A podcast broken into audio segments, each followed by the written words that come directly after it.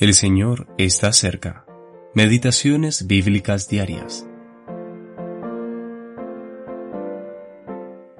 La mano de Madián prevaleció contra Israel. Cuando Israel había sembrado, subían los madianitas, y acampando contra ellos, destruían los frutos de la tierra hasta llegar a Gaza, y no dejaban que comer en Israel. Así venían a la tierra para devastarla. De este modo empobrecía Israel en gran manera por causa de Madián. Jueces capítulo 6 versículos 2 al 6. Los jueces de Israel, octava parte. Gedeón, parte A. Destruyendo el alimento de Israel. Una vez más, Israel había hecho lo malo a los ojos del Señor y él los había entregado en mano de los pueblos enemigos. Si bien en este caso Madián es el enemigo principal, también leemos que estos se unieron con los amalecitas y los hijos del oriente. Satanás tiene muchas flechas en su aljaba, por así decirlo, y rara vez utiliza solamente una de ellas en contra de los creyentes.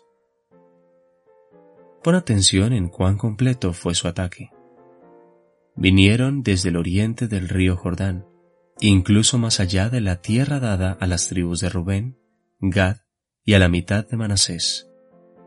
Pasaron a través de toda la tierra hasta Gaza, una ciudad filistea junto al mar Mediterráneo que hoy es bien conocida por ser la ciudad principal en la franja de Gaza. ¿Qué hicieron estos enemigos?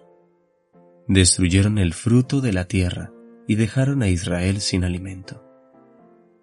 Entraron en la tierra para destruirla y empobrecieron grandemente a Israel.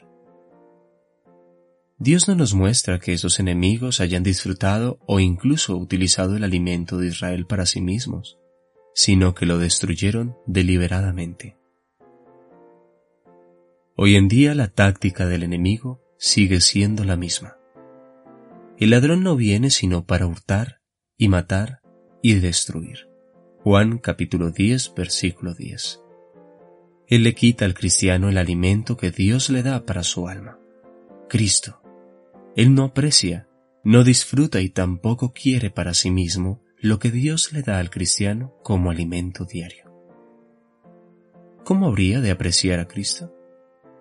¿Cómo puede apreciar la Biblia, la cual habla de Cristo en su hermosura y dignidad? Imposible. Las fuerzas de Satanás siempre buscarán quitarle a los cristianos aquello que los fortalece. Eugene P. Vedder Jr.